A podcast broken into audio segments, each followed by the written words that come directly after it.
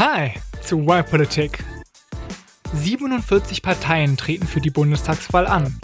Von etablierten wie der CDU bis zu skurrilen wie der ökoanarchistischen Bergpartei. Haben all diese Parteien eine faire Chance, in den Bundestag einzuziehen? In dieser Folge zeige ich, dass dem nicht so ist. Und zwar konkret an vier Stellen im Wahlprozess. Damit das nicht so bleibt, stelle ich für jede dieser Benachteiligungen auch eine Lösungsidee vor. Und dass wir zwei uns mal so uneinig sind, hätte ich nicht gedacht. Vor allem bei so Themen wie Parteifinanzierung, Wahlsystem und Demokratie.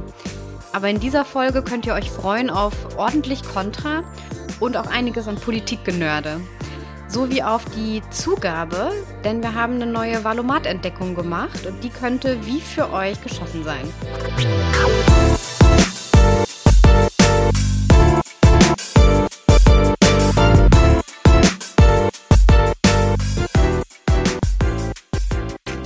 Willkommen zu Folge 65 und unserer dritten Special-Folge zur Bundestagswahl. Wir sind Vincent und Tanja. Ich mache Kommunikation für einen Think Tank in Berlin. Und ich bin Moderatorin und Organisationsberaterin. Das dritte Special hat Vincent vorbereitet. Mhm. Ich bin ahnungslos und will jetzt wissen, um was es geht. Schieß los, Vincent. Was ist dein Problem? ja, erstmal noch ähm, möchte ich nochmal sagen, was wir ja eigentlich immer machen, nämlich Lösungen fürs dritte Jahrtausend präsentieren. Und in den letzten beiden Folgen zur Bundestagswahl war das ja eher eine Lösung für die nächsten drei Wochen, sage ich mal. Und dieses Mal wird es eher wieder klassisch. Es geht nämlich ums System. Und wie bin ich darauf gekommen auf das Thema? Nämlich in der vorletzten Folge als ich dann den Artikel angelegt hatte mit dir auf der Webseite, ähm, habe ich mir die Frage gestellt, sag mal, wie werden Parteien eigentlich zur Wahl zugelassen? Und das Ergebnis dieser kleinen Recherche hat mich überrascht, und zwar ziemlich negativ überrascht. Und warum, erzähle ich gleich. Zu der Frage, was ist das Problem? Es ist so, dass bei der Bundestagswahl einige Parteien bevorteilt werden und viele Parteien benachteiligt werden. Bist du überrascht, Tanja, ob, ob dieses Problems? Ich frage mich jetzt noch gerade, geht es um, ähm, wie sagt man, strategisches Wählen? Mhm, unter anderem. Die 5%-Hürde, nein. Ja, auch. Wie Parteien zur Wahl zugelassen werden.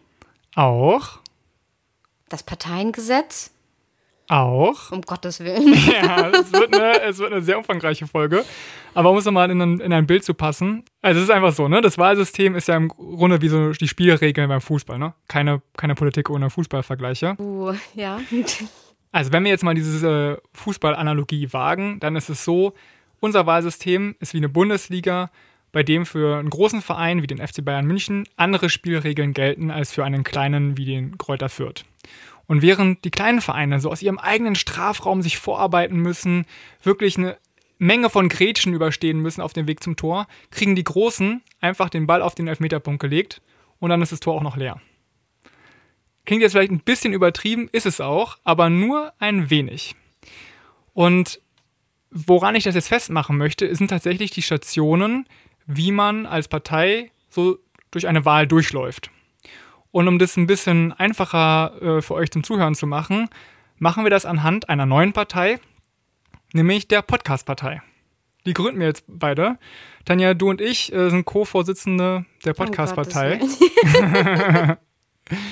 und unser Agenda ist natürlich, äh, die frohe Kunde der Podcast zu verbreiten. Alle sollen Podcasts hören und ähm, Spotify ist unser Gott. Naja, so ist ja auch egal, was unser Inhalt ist. Fakt ist, wir wollen zur Wahl zugelassen werden. Wir wollen natürlich im Wahlkampf Bürgerinnen und Bürger erreichen. Wir wollen auf dem Wahlzettel gefunden werden. Und wir wollen unsere Wahlstimmen am Ende in Sitze verwandeln, nämlich Sitze im Parlament. Okay, das ist der Leitfaden, den wir jetzt immer durchgehen werden. Das ist zwar unrealistisch für alle, die dann eine Partei gründen wollen, noch vor der Bundestagswahl, aber vielleicht für die nächste und zum Verständnis für was Parteien, die auf dem Wahlzettel gelandet sind, so alles an Aufgaben hinter sich haben. Mhm, total. Und auch, weil wir, finde ich, perspektivisch halt einfach eine Reform, eine grundlegende Reform unseres Wahlsystems brauchen. Aber das, äh, warum, äh, das sehen wir jetzt ja in den einzelnen Schritten.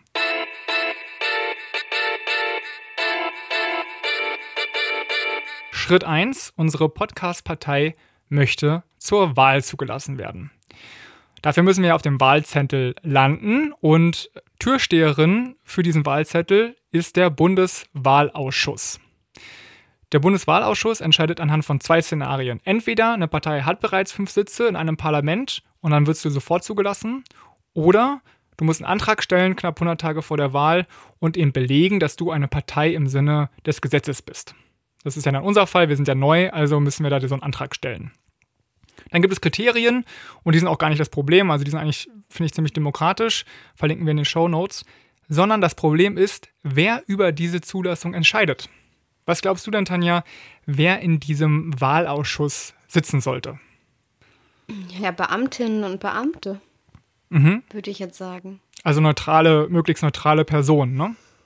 Ja, kein, keine politischen äh, Mandate, sondern, wie sagt man, aus, ausführende Angestellte vom Staat. Ja, wenn wir jetzt so einen Button hätten, der so dö, dö, dö, dö macht, dann würde ich den einsetzen, weil dem ist überhaupt nicht so, sondern die Personen sind alle politisch abhängig. Alle, also fast alle. Dazu kommen wir noch die Ausnahme. Es gibt eine Ausnahme. Und zwar erstmal die, äh, der, den Vorsitz hat der oder die Bundeswahlleiterin inne. Und von wem wird die ernannt, diese Person? Vom Bundesinnenministerium. Das oh, heißt also. Exekutive. Ja, von der Exekutive, also politisch benannt. Dann gibt es acht Beisitzer und die werden vom Bundeswahlleiter bestimmt oder von der Bundeswahlleiterin.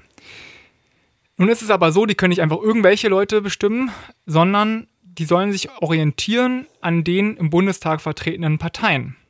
Das heißt also in der Praxis, die Bundestagsfraktionen nominieren die Beisitzer. Das heißt, die Parteien, die schon im Bundestag sitzen, bestimmen die Leute, die darüber entscheiden, wer überhaupt zur Wahl zugelassen werden wird. Ja, so ein bisschen wie halt so ein Arbeitsausschuss im Bundestag, der ja auch mit allen Fraktionen besetzt ist. Also es müssen nicht Mitglieder des Bundestages sein, aber mhm. die werden also vorgeschlagen von den Parteien im Bundestag. Und es ist jetzt so, aktuell sind drei von der Union und eine Person von allen anderen Parteien, inklusive der AfD. Interessantes Beispiel, AfD, das ist Georg Pazderski. Und der ist nicht einfach irgendein AfD-Mitglied, sondern der ist Fraktionsführer im Berliner Parlament und selbst Bundestagskandidat dieses mhm. Jahr. Also ist richtig weird, würde ich einfach mal sagen. Und die kleinen Parteien kommen einfach mal gar nicht vor. Und dass das nicht so cool ist, hat dann auch die Organisation für Sicherheit und Zusammenarbeit in Europa festgestellt. 2009 haben die einen Bericht geschrieben und gesagt, also Deutschland, so geht es mal gar nicht. Und 2013 gab es deswegen eine Reform. Seit 2013 gibt es also immerhin nochmal zwei extra Posten für Richterinnen oder Richter, die vom Bundesverwaltungsgericht dorthin geschickt werden. Und es gibt eine, auch eine Neuerung, wenn deine Partei nämlich abgelehnt werden sollte, also die Podcast-Partei, dann können wir seit 2013 immerhin Klage dagegen einreichen und zum Bundesverfassungsgericht gehen. Vorher ging noch nicht mal das. Also äh, es geht schon in die richtige Richtung, aber trotzdem finde ich, äh, kann es nicht sein, dass so pa äh, parteipolitisch gebundene Menschen solche Entscheidungen treffen. Und ein Beispiel, was dann dabei rauskommt, ist, dass dieses Jahr die Deutsche Kommunistische Partei zum Beispiel abgelehnt wurde, dann zum Bundesverfassungsgericht gehen musste und dann der Klage stattgegeben wurde, deswegen steht sie auch auf dem Wahlzettel. Da verstehe ich dich jetzt so, sagst du, die entscheiden vielleicht gut, aber erstmal sind die Rahmen, also so wie die zusammengesetzt sind von Anfang an, nicht neutral, was sie eigentlich sein sollten. Input-Legitimität, also dö, dö, dö, dö. Ja. Und äh, die Prozesslegitimität aber würde ich jetzt so einordnen, wie du es erklärt hast, ähm, dass es eigentlich ja schon ganz gut ist mit einem Verfahren. Also es gibt zum einen die klaren Kriterien, wann wird man zugelassen, wann nicht. Und das wird auch noch überwacht von einem Gericht. Und ich kann ein Prozessverfahren anstreben, wo ich vielleicht auch Recht bekomme, obwohl ich abgelehnt wurde. Also Prozesslegitimität scheint mir da schon zu bestehen. Ja, also seit 2013 ist es auf jeden Fall besser geworden, aber ich meine, 2013 ist halt auch erst äh, acht Jahre her, ist noch nicht so lange. Und trotzdem ist es ja so, dass die Leute, die dort drin sitzen und über diese wichtige Entscheidung äh, urteilen, parteipolitisch gebunden sind. Und jetzt stellt man sich mal vor, es sind eben nicht drei von der Union, sondern die AfD gewinnt irgendwann äh, mehr Stimmen und entscheidet dann einfach darüber, viele von linken Parteien nicht zuzulassen. Und macht vielleicht noch Deals mit den Konservativen oder so. Also es ist einfach, es kann einfach missbraucht werden. Du hast recht mit dem Verfassungsgericht, was jetzt äh, das beurteilen kann danach ist, hast du eine, Sich also eine Sicherungsstopp nochmal für, für Fehlentscheidungen. Aber trotzdem ist es doch einfach, also es ist weird einfach. Warum sind nicht einfach alle Personen da drin zum Beispiel von Gerichten? Oder warum sind die Leute nicht ausgelost? Oder dass man eine Mischung hat zwischen Richterinnen, Richtern und ausgelosten Bürgerinnen und Bürgern oder so. Also irgendwas, was auf jeden Fall nicht mit dem Parlament zu tun hat, über dessen Wahlmöglichkeit dieses Gremium entscheidet. Das ist mein Punkt sehr, finde ich, äh, verstehe ich. Und ich finde den Punkt total wichtig, dass man Systeme und vor allem demokratische Systeme so aufbaut, dass egal wer an der Macht ist, das demokratische System nicht zerstört werden genau. kann von innen. Das äh, hatte man ja schon mal und man hat ja gerade auch in der Deutschen Bundesrepublik dann ganz viel versucht, ähm, so zu gestalten, dass das nicht mehr möglich ist. Und deswegen, aber da können wir ja einfach äh, auf dem Stand bleiben, finde ich die Prozesslegitimität ein bisschen wichtiger. Weil am Ende kann man immer, muss man einfach immer die Demokratie vor Vollidioten schützen, die da mal irgendwann drin sitzen könnten und das versuchen zu missbrauchen ähm, und das Verfahren mit äh, Anklage zu erheben. Richtig gut, dass sie das eingeführt haben. Ja. Ja. Und ja, aber für die auch, Leute kann man streiten. Ja, aber es ist auch abgefahren, dass es so ein Gremium gibt und kaum jemand weiß davon Bescheid. Also, naja. Okay, das war der erste Punkt. Wir sagen jetzt, die Podcast-Partei hat diese ganzen Kriterien erfüllt. Wir sind also so zugelassen. Äh, knapp, also ungefähr zwei Monate vor der Wahl kriegen wir das Schreiben vom Bundeswahlleiter, hey, ihr dürft antreten. Super. Schritt zwei ist jetzt, wir müssen ja jetzt im Wahlkampf, Wahlkampf machen und Bürgerinnen und Bürger erreichen. Dazu brauchen wir Geld, weil Wahlkampf ist eine sehr teure Geschichte. Um es mal ein bisschen einzuordnen, 2017 hat die Union knapp 30 Millionen Euro ausgegeben für Bundestagswahlkampf und die FDP immerhin noch 5 Millionen Euro. Woher kommt jetzt das Geld? Na, Mitgliedseinnahmen, Spenden und staatliche Parteienfinanzierung. Und das ist der interessante Punkt. Darüber würde ich jetzt gerne mit dir reden.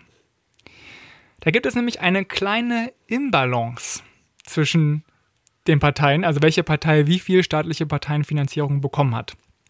2019 insgesamt ausgeschüttet wurden 194 Millionen Euro.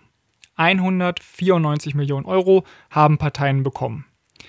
Was glaubst du ist denn so der Anteil von den sechs Parteien, die im Bundestag sind? Also wie viel Prozent haben die bekommen von den 194 Millionen?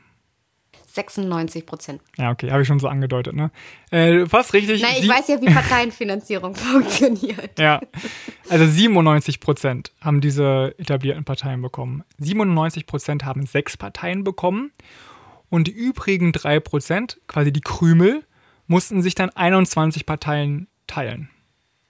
Um es mal hier nochmal in absolute Zahlen zu bringen, SPD hat am meisten Geld bekommen, 55 Millionen. Die Tierschutzallianz hat am wenigsten Geld bekommen, 19.000 Euro. Also, ja, aber also das ist jetzt ja an sich noch nicht ungerecht, wenn man noch nicht weiß, wie der mhm. Verteilungsmechanismus funktioniert. Das stimmt. Und die Formel dafür ist ziemlich kompliziert, wie diese staatliche Parteienfinanzierung funktioniert. Ähm, da würde ich einfach sagen, den Link haben wir in den Show Notes platziert. Guckt darauf, da wird es nochmal ganz genau erklärt von der Bundeszentrale für politische Bildung. Es ist auch nicht alles schlecht daran, will ich sagen. Zum Beispiel ist es so, Parteien kriegen maximal so viel Geld vom Staat, wie sie auch selbst eingenommen haben. Das finde ich also eine sehr gute äh, Lösung, dass also eine Partei auch nicht abhängig ist nur von diesem staatlichen Geld. Aber wo eine Reform ansetzen muss, finde ich, ist der Wählerstimmenanteil der Parteifinanzierung. Aus diesem Teil der Formel wird also gesagt, dass, dass Parteien Geld kriegen, je mehr Wählerstimmen sie bekommen haben. Also jede Wählerstimme ist was wert. Die ersten vier Millionen Stimmen der letzten Bundes-, Europa- und Landtagswahlen bringen 1 Euro und 3 Cent und danach bringt jede weitere Stimme 85 Cent. Ne, das heißt also, es ist schon so, dass wenn du eine kleinere Partei bist, du erstmal ein bisschen mehr Geld bekommst, aber es sind halt auch nur 17 Prozent mehr als dann für die, für die großen Parteien, was die dann kriegen ab 4 Millionen Stimmen. Und ich finde, das ist einfach viel zu wenig, weil die großen Parteien ja schon in ganz, ganz vielen anderen Bereichen totale Vorteile haben. Ne? Allein wenn man sich die mediale Berichterstattung anguckt oder eben dadurch, dass sie ja schon so viele Posten haben, fließt auch noch mal mehr Geld über die Abgeordneten zurück an die Parteien. Also es ist eben so, diesen, die etablierten Parteien sind der FC Bayern München, die all das haben, äh, was der FC Bayern München auch hat, also Sponsoren, Geld, Aufmerksamkeit. Und die kleinen Parteien müssen sich alles erst erarbeiten und haben eigentlich gar keine Chance, da rauszukommen. So ist es im Fußball ja auch. Nur im Fußball geht es halt um Fußball. Da ist jetzt ehrlich gesagt nicht so wichtig, ob der Kräuter Fürth dann mal eine Chance hat, deutscher Meister zu werden. Aber Parteien, Demokratie, ist es natürlich wichtig, dass alle eine echte Chancengleichheit haben. Deswegen würde ich sagen, dass wir da viel feiner staffeln müssen. Also naja. zum Beispiel. Hm? Der Vergleich hinkt. Findest du? Ja. Warum? Also das eine sind, ich kriege Geld durch meine Mitglieder in der Partei. Kann man vergleichen vielleicht mit den Zuschauerinnen, Zuschauern oder den Fans, die dem Verein, für, die, für den Verein ins Stadion gehen und aktiv mit dabei sind. Und dann hat man ja aber bei, in dem, im Fußballverein die Investoren oder reichen Menschen, die da Geld reinpumpen mhm. oder Konzerne. Das sind die Sponsoren, genau. Das sind, äh, genau, vielleicht die, die Spenden genau. vergleichbar. Mhm. Und bei der staatlichen Finanzierung wäre es ja dann abhängig von dem Erfolg, okay, und das wäre dein dritter Vergleich? Ja, nee, also wo, woher Bundesligisten auch sehr viel Geld kriegen und ich glaube, hier passt der Vergleich ganz gut. Korrigiert mich gerne äh, per Kommentar, falls ich da einen, einen, Fehler mache, aber die Bundesliga verkauft ja die Übertragungsrechte, ne? Also die Fernsehübertragungsrechte, da kommt ja das meiste Geld rein. Und dann ist es so, die nehmen also einen Pot ein, mehrere Milliarden, glaube ich, oder hunderte Millionen auf jeden Fall, sagen wir einfach mal eine Milliarde. Und diese eine Milliarde wird aber nicht gleichmäßig ausgeschüttet an alle Vereine, sondern die Großen, die etablierten, kriegen mehr, weil die auch irgendwie Champions League machen und so weiter. Aber die kriegen auf jeden Fall mehr. Und das heißt ja eigentlich, die, die halt schon viel haben, kriegen auch noch mehr. Wohingegen zum Beispiel in den USA, es ist im Football so, wenn es darum geht, Talente zu bekommen, da dürfen die kleinen Vereine als erstes sich äh, Spieler aussuchen. Ja, das heißt, da werden also die kleinen Vereine bevorzugt am Anfang, wohingegen hier in Europa im Fußball die großen Vereine immer bevorzugt werden. Und ich will quasi, dass wir uns bei okay, dieser Parteienfinanzierung. Vom, weg vom Fußball? Was wäre fairer in der Parteienfinanzierung und das nicht vom Wahl, von den Wahlergebnissen abhängig zu machen? Nee, ich finde es ja okay. Ähm, also ich, ich, ich finde in dieser Formel der Parteienfinanzierung ist schon der Wählerstimmenanteil, finde ich, mit der entscheidende. Aber ich würde es halt anders gewichten. Also ich würde sagen, weiß nicht, für die erste Million oder für die erste 500.000 oder was auch immer, kriegst du deutlich mehr Geld als für die zehnte Million an Wählerstimmen. Weil so ist es dann so, dass kleinere Parteien also anteilig viel mehr Geld bekommen, um dann auch beim nächsten Mal, beim nächsten Wahlkampf mehr Geld zu haben, um überhaupt mehr Leute erreichen zu können. Ne? Ja, ich bin da hin und her gerissen. Ähm, ich, ich bin hin und her gerissen, weil ich will es jetzt nicht abhängig davon machen, welche Partei das kriegt, weil es ist ja unabhängig davon, ob es am Ende, und man muss es so sagen, es gibt dann auch Geld an die NPD, weil die auch zu Wahlen mhm. antritt und Wählerstimmen kriegt. Und mhm. die kriegt auch staatliche Finanzierung, also auch absolut rechtsextreme Parteien, die schon mehrfach kurz davor waren, verboten zu werden. es sei denn, ähm, sie werden, also ja. Aber wenn sie verboten werden würden, dann kriegen sie halt nichts mehr. Aber ne? sie sind nicht verboten. Heißt, ja. sie werden staatlich mitfinanziert. Stimmt. Ähm, gibt andere Parteien, kleine, die man vielleicht sympathisch findet, wo man sagt, äh, hey, die sollten doch eine Chance haben, wäre doch vielleicht eine Bereicherung, wenn die mit ähm, entscheiden würden, in Parlamenten sitzen würden. Aber davon kann man es ja nicht abhängig machen. Man muss ja ein System für alle schaffen.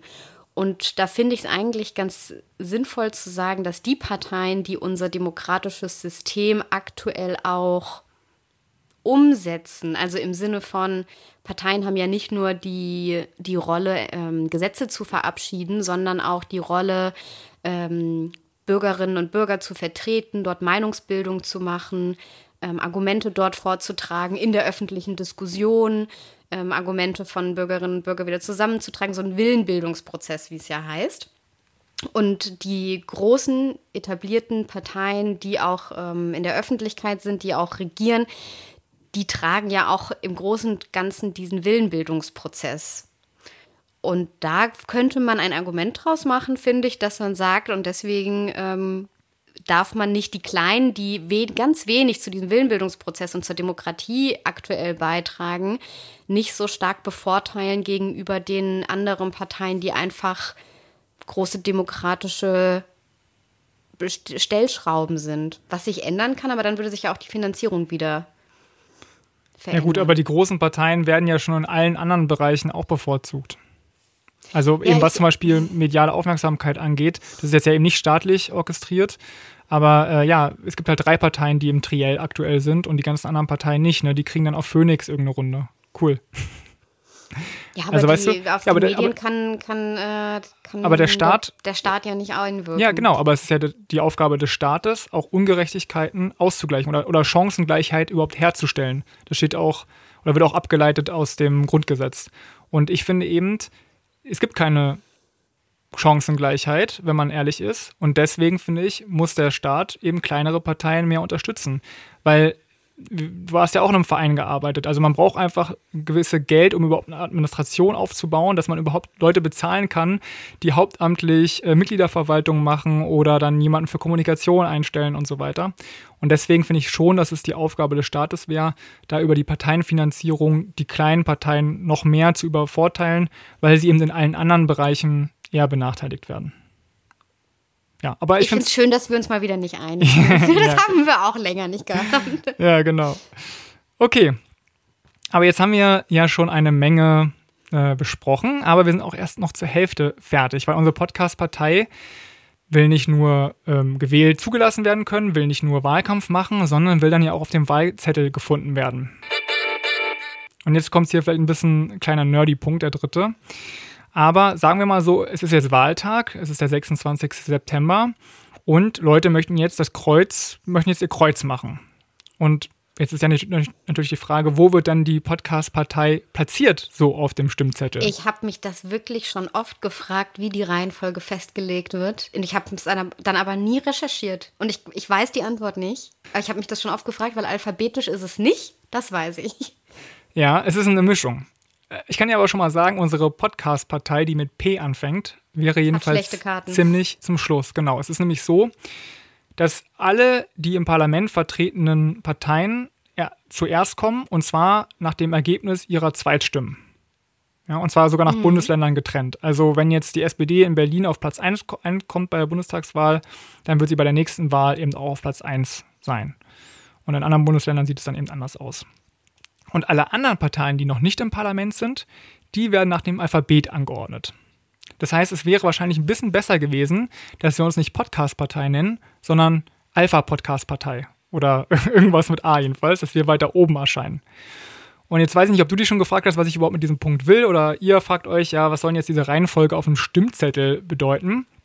Und das ist aber einfach so, viele Leute entscheiden sich eben nicht Jahre oder Monate vorher, wen sie wählen wollen, sondern es gibt, 2013 gab es eine Umfrage, da haben sich erst fünf, da haben sich 15 Prozent erst am Wahltag selbst entschieden und wahrscheinlich einige auch erst im Wahllokal. Also ich würde jetzt sagen, ist nicht wahlentscheidend, wo du, wo du äh, auftauchst auf dem Stimmzettel, aber man lernt ja ne, im, Poli im Politikstudium, dass wenn man eine Umfrage macht und da Antworten vorgibt, so wie es jetzt ja auch auf diesem Stimmzettel wäre, was muss man da machen, Tanja?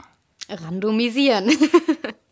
genau, also man muss äh, bei jeder, bei einer Online-Umfrage dann dafür sorgen, dass eben A, B, C, D immer ähm, getauscht werden, damit man da also eben kein... Also zufällige, Ant zufällige Antwortreihenfolgen. Genau. Bei verschiedenen weil, Leuten. Ja, ja, weil Leute äh, stimmen halt eher für die Sachen, die ganz oben stehen.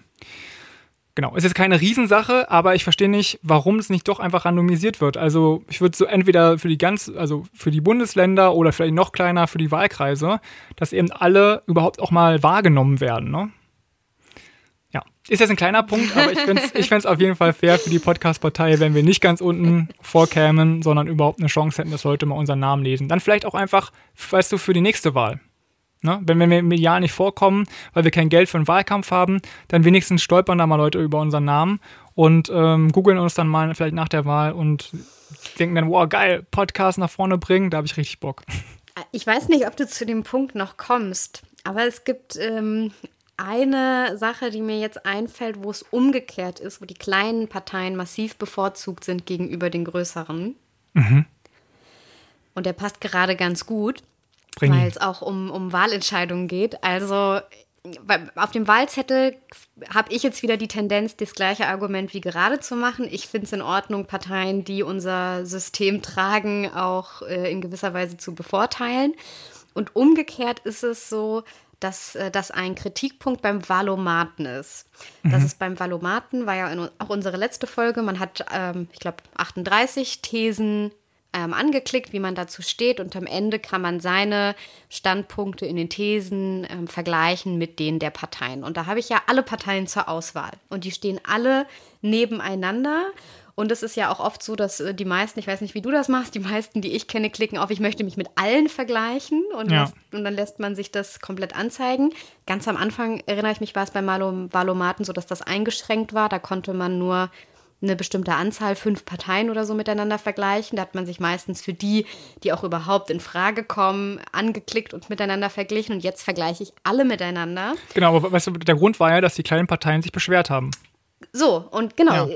ist ja auch, ist ja auch in. Ordnung, dass es sich verändert hat. Und jetzt hat man aber genau den umgekehrten Effekt, ähm, dass man eben aus, es kann ja die verschiedensten Gründe geben, warum dann äh, die ersten drei Positionen, mit denen ich am meisten übereinstimme, sind äh, total kleine Parteien, die War bei vielleicht auch auch ganz so. viele andere Nachteile haben. Ja. Und die Leute aber dazu anregt zu überlegen, ah, die stehen ganz oben, wieso ist das eigentlich so? Und die dadurch eine überproportional größere, also auch, also wirklich überproportional größere Sichtbarkeit haben in diesem Valomaten, als es vielleicht sogar fair wäre. Oder, oder also es kommt drauf an, was man, also ich glaube, weil wir, weil wir von sehr, ich, ich meine, ist ja auch spannend, von sehr unterschiedlichen Sachen ausgehen, was, also die ganze Frage ist ja, was ist fair im, Ja. im Wettbewerb der Parteien? Das ist ja ein Wettbewerb. Ähm, Und äh, wir sind uns beide einig, oder sind wir das? Also ich würde sagen, bestimmte Vorteile sind fair gegenüber Parteien, die äh, das, das, das System tragen. Würdest du sagen, ist es überhaupt, also es dürfte, es müsste alles komplett gleich sein? Ist das dein Standpunkt? Wann wäre es für dich ein fairer Wettbewerb? Also ich finde, es geht eben um Ch- Chancengleichheit. Das, was ja auch aus dem Grundgesetz abgeleitet wird. So, und ich finde eben, dass es aktuell nicht fair ist. Und es hatte verschiedene Punkte, deswegen gehe ich auch diese verschiedenen Schritte durch. Und ich weiß, dass ganz viele Leute das anders sehen, vor allen Dingen eben aus den etablierten Parteien. Und ich weiß, ich bin ja ein SPD-Mitglied, habe ich jetzt ja auch in jeder letzten Folge gesagt. Und natürlich werden meine Genossinnen und Genossen dir wahrscheinlich bei allen Punkten widersprechen oder bei sehr vielen, weil sie sagen, ja, bist du bescheuert, dann äh, kriegen wir als SPD ja Nachteile. Ja, stimmt auch. Und natürlich ist die SPD eine staatstragende Partei und Deutschland hat total profitiert davon, dass die SPD oft in der Verantwortung war. Aber ich habe ja in der vorletzten Folge gesagt, hey, wenn ihr progressiv seid, wenn ihr da sympathisiert mit einer kleinen Partei, ob ihr die wirklich wählen wollt oder ob ihr nicht Rot-Grün wählen wollt bei dieser Wahl, weil es eben eine Entscheidungswahl ist und weil es eine Reformpartei nur dann geben kann, wenn Rot-Grün es schaffen. Der Grund, warum ich diese Empfehlung ausspreche, ist ja, weil das Wahlsystem Parteien wie die, die Humanisten, Volt, Demokratien, Bewegungen, finde ich benachteiligt. Und drei Schritte haben wir jetzt schon durch. Und jetzt kommt nämlich der letzte, der große Schritt, wo ich uns gerne hinführen würde. Ist fein, wenn wir, wenn wir weitergehen? Ja, wir können, wir können, nein, wir können erstmal weitergehen. Ich denke noch drüber, drüber nach. Ich, ich habe das Gefühl, vielleicht äh, das noch ergänzend, ich, ich frage mich, woher. Also ich würde ja, ich, ich, ich will ja gar nicht komplett dagegen argumentieren. Ich finde es aber wichtig, dass es Argumente auch auf der anderen Seite gibt. Und ich habe auch immer noch so ein, es ist so ein flaues Gefühl im Magen, wenn ich darüber nachdenke, dass man es ganz einfach macht, dass jeder irgendwie in den Bundestag ziehen kann und das tatsächlich aus so einem historischen Grund. Und vielleicht ist das so ein bisschen ähm, äh, deutsches äh, Generationentrauma, ähm, was sich so, so doch irgendwie dann einpflanzt, ganz unterbewusst, dass ähm, dieses, dass, dass ein Parlament mit ganz, ganz, ganz vielen Parteien gefährlich ist für die Demokratie, ähm, weil das damals in der Weimarer Republik den Aufstieg der Nazis und Hitler ermöglicht hat. So, Ja. jetzt mal ein, einfach ganz, ganz einfach runtergebrochen. Äh, ist jetzt nicht die, ist jetzt nicht eine Kausalkette, ist es immer so, wenn dann. Ähm, aber das ist tatsächlich so ein Bild. Ich habe da auch äh, tatsächlich diese Bilder im, im, im Kopf aus dem Geschichtsbuch, wie da die Sitzverteilungen waren und wie viele Balken mit wie vielen Farben es gab. Und ich dachte, also bei so Diskussionen, die wir gerade führen, komme ich davon nicht los, dass ich immer ein flaues Gefühl im Magen habe. Kann ich auch verstehen. Ähm, und dich wird auch gleich überraschen, was ich im nächsten Punkt, wofür ich mich im nächsten Punkt aussprechen werde, okay? Okay, ja, ich bin, ich bin sehr gespannt. Dann geht es jetzt weiter. Vierter und letzter Punkt der Podcast-Partei auf dem Weg äh, ins Kanzleramt. Also, ne, wir wollen ja als Podcast-Partei unsere Wahlstimmen in Sitze umwandeln. Und es ist jetzt der 27. September, Montag, das vorläufige amtliche Endergebnis steht fest. Und jetzt, Tanja, halte dich bitte fest. Die Podcast-Partei konnte 3.013.960 Bürgerinnen und Bürger überzeugen. Okay. Ist doch uh. Wahnsinn, oder? Fast so viele Menschen wie in musst, Berlin haben wir überzeugt, dass wir mehr Podcasts brauchen. Du musst das in Prozent, Prozent übersetzen. Was danke, das bedeuten? Danke für diese Überleitung, äh, weil äh, du träumst jetzt ja vielleicht schon äh, von deinem Bundestagsbüro und ich habe auf jeden Fall auch schon von meinem Bundestagsbüro geträumt. Aber dazu wird es leider nicht kommen. Weil 3.013.960 Stimmen sind 4,99 Prozent der Wahlberechtigten. Und, und damit müssen alle wählen gehen, 100 Prozent aller Menschen. Nein, aber wir haben halt die 5%-Hürde nicht geschafft. Das ja, aber, aber, aber, es, aber es gehen ja auch nicht 100 Prozent zur Wahl. Ja, ich weiß. Aber, aber wenn 100 Prozent, wenn alle Bürgerinnen und Bürger, die wahlberechtigt sind, zur Wahl gehen würden, ja. müsste ich über drei Millionen Stimmen kriegen, um die 5-Prozent-Hürde zu schaffen. Genau, ja. Aber ich muss ja in Wahrheit, in der Realität, viel weniger Stimmen holen für die 5-Prozent-Hürde, weil ja nicht alle Bürgerinnen und Bürger, die wahlberechtigt sind, wählen gehen. Okay, touché, ja. Ich habe jetzt mit den 60,4 Millionen Wahlberechtigten gerechnet. gerechnet. Hast okay. recht, okay. Aber guter. Das liegt irgendwo ein bisschen drunter, aber genau, hoch ist es immer. Guter, guter Einschub, also genau. Wahrscheinlich sind es dann dann äh, 2 Millionen oder so. So, und jetzt kommen wir nämlich zu dem Punkt, den du vorhin gebracht hast, nämlich warum ist eine stabile Regierungsmehrheit wichtig? Du hast ja schon gesagt, also ähm, wir wollen keine Weimarer Verhältnisse, wie es immer so schön heißt, im Bundestag haben. Und deswegen macht meiner Meinung nach diese 5%-Hürde Sinn oder eine, eine Prozent-Hürde macht Sinn, müssen nicht unbedingt 5% sein, aber es ist auf jeden Fall sinnvoll. Kann man irgendwie auch kritisieren. Aber ich verstehe das Argument und abschreckendes Beispiel, was passiert, wenn man keine Prozenthürde hat. Blick in die Niederlande. Da gibt es seit einem halben Jahr keine Regierung. Und vorher, bei, dem, bei der Wahl davor, gab es 270 Tage keine Regierung. Ja? Weil es so viele Parteien sind, Weil es so viele die Parteien Koalitionen bilden können. Genau. Die, die können sich nicht einigen. Ähm, Koalitionsverhandlungen eben seit Monaten. Ähm, also so wie wir es bei der letzten Bundestagswahl hatten in Deutschland, mal zwei oder mal drei so schlimm. Ja. So. Also ich bin für eine Prozenthürde, aber es ist jetzt halt so, ähm, Tanja, ne, wir haben ja äh, irgendwie auch ein Kommunikationsteam und die haben eine Nachwahlbefragung gemacht und haben festgestellt, dass eigentlich viel mehr Menschen gerne die Podcast-Partei gewählt hätten. Nämlich alle Leute, die gerne Podcasts hören, also ungefähr 20 Millionen Menschen in Deutschland. Aber die dachten halt, die meisten von denen, dass wir die 5%-Hürde nicht schaffen würden. Und deswegen haben sie eine der etablierten Parteien gewählt. Und wir haben es deswegen nicht in, in, den Bundestag geschafft. Ist natürlich ein bisschen übertrieben, äh, so krass wird es nie sein. Aber Fakt ist, unser Wahlsystem zwingt Wählerinnen und Wähler zur, zur strategischen Stimmabgabe. Also das, was du ja auch am ganz am Anfang schon auf, aufgebracht hattest. Aber es gibt ja Wahlumfragen auch im Vorhinein von Wahlen.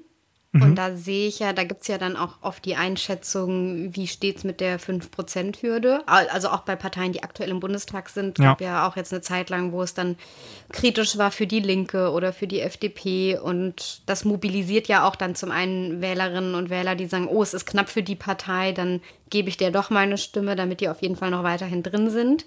Und so wäre es doch bei, auch bei einer unbekannten Partei, dass im Vorhinein schon die Presse voll damit wäre, dass sie ja. vielleicht die Prozenthürde ich knacken weiß, könnte das und das jetzt, wieder mobilisiert. Ja, das war jetzt total übertrieben, genau. Aber es ist jetzt ja ähm, so, dass Wahlumfragen absolut keine exakte Wissenschaft ist und dass alle Parteien unter 5% oder unter 3% nicht ausgewiesen werden bei den Umfragen. Ne?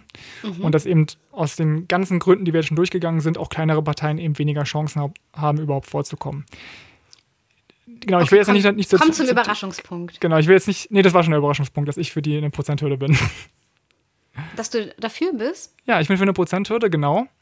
Aber ich finde, wir müssen trotzdem das Problem beseitigen, dass das Wahlergebnis nicht der tatsächlichen Wahlpräferenz entspricht. Ja, also ich, würd, ich bin für eine Hürde, damit du, du stabiler... Willst den, du, warte, du willst den Leuten verbieten, strategisch zu wählen. Nein, Tanja, ich möchte, dass wir eine Prozenthürde behalten, damit es stabile Verhältnisse im Bundestag gibt. Aber dass es ein anderes Wahlsystem dass wir eine andere, ein anderes Wahlverfahren einführen, was eben die, die, die tatsächliche Wahlpräferenz mehr durchscheinen lässt. Oh, okay, äh, musst du mir konkreter machen? Gerne, gerne, Kann ich gerne. mir noch nicht vorstellen. Gerne, gerne, gerne. Also es gibt ganz, ganz verschiedene Wahlsysteme. Äh, ist ja auch eine eigene Wissenschaft und alle haben Vor- und Nachteile. Ich packe da ein sehr, sehr cooles Video, was ich auf YouTube gefunden habe, in die Show Notes, was es anhand einer Mondbasis und mehreren Raum. Egal, es ist, es ist ein sehr cooles Video, äh, was, was fünf Wahlsysteme vergleicht. Und ich denke, ich möchte anhand von zwei Beispielen zeigen, was eben so diese Vor- und Nachteile sind. Ja? Also ich möchte mich nicht unbedingt für eins aussprechen, aber man erkennt daran eben, was die Vor- und Nachteile sind. So. Also, zum einen habe ich mal nach Frankreich geschaut und dort gibt es was Interessantes, nämlich eine zweite Runde. Ne, also da muss man erstmal wissen, die haben nur Erststimmen, das heißt, die wählen immer in Wahlkreisen. Aber wenn dort niemand über 50 Prozent kommt in der ersten Runde, was in fast allen Wahlkreisen der Fall ist, dann gibt es eine zweite Runde. So, was heißt das jetzt, wenn wir sowas hätten? Was hieße das jetzt für die Podcast-Partei? Das hieße, dass alle in der ersten Runde, die die Podcast-Partei cool finden, die Podcast-Partei wählen. Also einfach frei raus, ich will jetzt die Podcast-Partei. So. Wenn es die Podcast-Partei dann nicht schafft über die festgesetzte Hürde, dann gibt es in der zweiten Runde die Möglichkeit für unsere Unterstützer, dass sie eine andere Partei wählen, weiß ich nicht, die Audiopartei oder was auch immer, welche dann noch übrig ist und welche denen nahe liegt. Ja? Und es führt dann zum Beispiel dazu, dass in der Präsidentschaftswahl die Rechtsextremen zwar in der ersten Runde immer gute Ergebnisse einfahren, aber in der zweiten Runde eigentlich keine Chance haben, gewählt zu werden, weil nämlich sich alle demokratischen gesinnten Menschen dann verbünden quasi gegen diese rechtsextreme, äh, gegen diese rechtsextreme Person. War das klar? Ja, sowas ähnliches äh, kann man ja auch gerade in Deutschland beobachten bei den Direktkandidierenden, Direktmandaten. Ähm, da gibt es äh, den Wahlkreis, wo auch äh, Herr Maaßen von der CDU antritt. Ja, daran muss ich auch ich denken. das- Ja. Genau, und da gab es, ähm, und es sieht äh, relativ knapp aus von dem her, was ich gelesen habe. Also es gibt die Chance, es ist nicht eindeutig. Ähm, und es gibt natürlich auch noch einen SPD-Direktkandidaten, jemanden von den Grünen, jemanden von den Linken. Und wenn jetzt die eher links-progressiven Menschen ihre Stimmen verteilen auf die ähm, linken Kandidierenden, dann gewinnt am Ende ein Maßen, Genau. der sehr weit rechts ja. steht Also quasi AfD. auf jeden Fall haben sich, habe ich jetzt, äh, ich habe das, ich habe äh, leider noch nicht so viele Nachrichten die letzten zwei Tage gelesen, aber ganz aktuell, dass ähm, die Grünen, oder heute Morgen sogar, dass die Grünen dazu aufrufen, ähm, nicht ihren Direktkandidierenden, der wollte nicht selbst zurücktreten, ähm, aber dass jetzt die Grüne Partei dazu, Bundespartei dazu aufruft, den SPD-Kandidaten zu wählen als direkt im Direktmandat, weil der die größte Chance hat, gegen Maaßen zu gewinnen und damit äh, den zu verhindern. Weil dadurch, dass Maaßen nicht auf der Liste steht, der CDU kann er nämlich nur über sein Direktmandat ins, in den Bundestag gewählt werden. Das ist seine einzige Chance. Und ähm, jetzt verbünden sich diese ähm, linksdemo link linker demokratischen Parteien dagegen. Also das ähnliches Phänomen, um bestimmte, um bestimmte ähm, Extreme, kann man ja sagen, Ja. zu verhindern. Ne? Also du kannst halt auf extreme Positionen weniger Menschen vereinen, weil es doch immer diese Tendenz, dass die breite Masse eher in die Mitte tendiert. Also sind die Ränder nicht so ähm, da. Aber ist es tatsächlich so, wenn du nach Frankreich schaust, dass da, wir reden ja jetzt über, über kleine Parteien, die eben ganz neu sind und sich erst etablieren müssen, dass die dadurch höhere Chancen haben, ins Parlament Also die? Grünen, glaube ich, haben auf jeden Fall mehr Chancen bekommen. Ich meine, die sind immer noch viel kleiner als in Deutschland.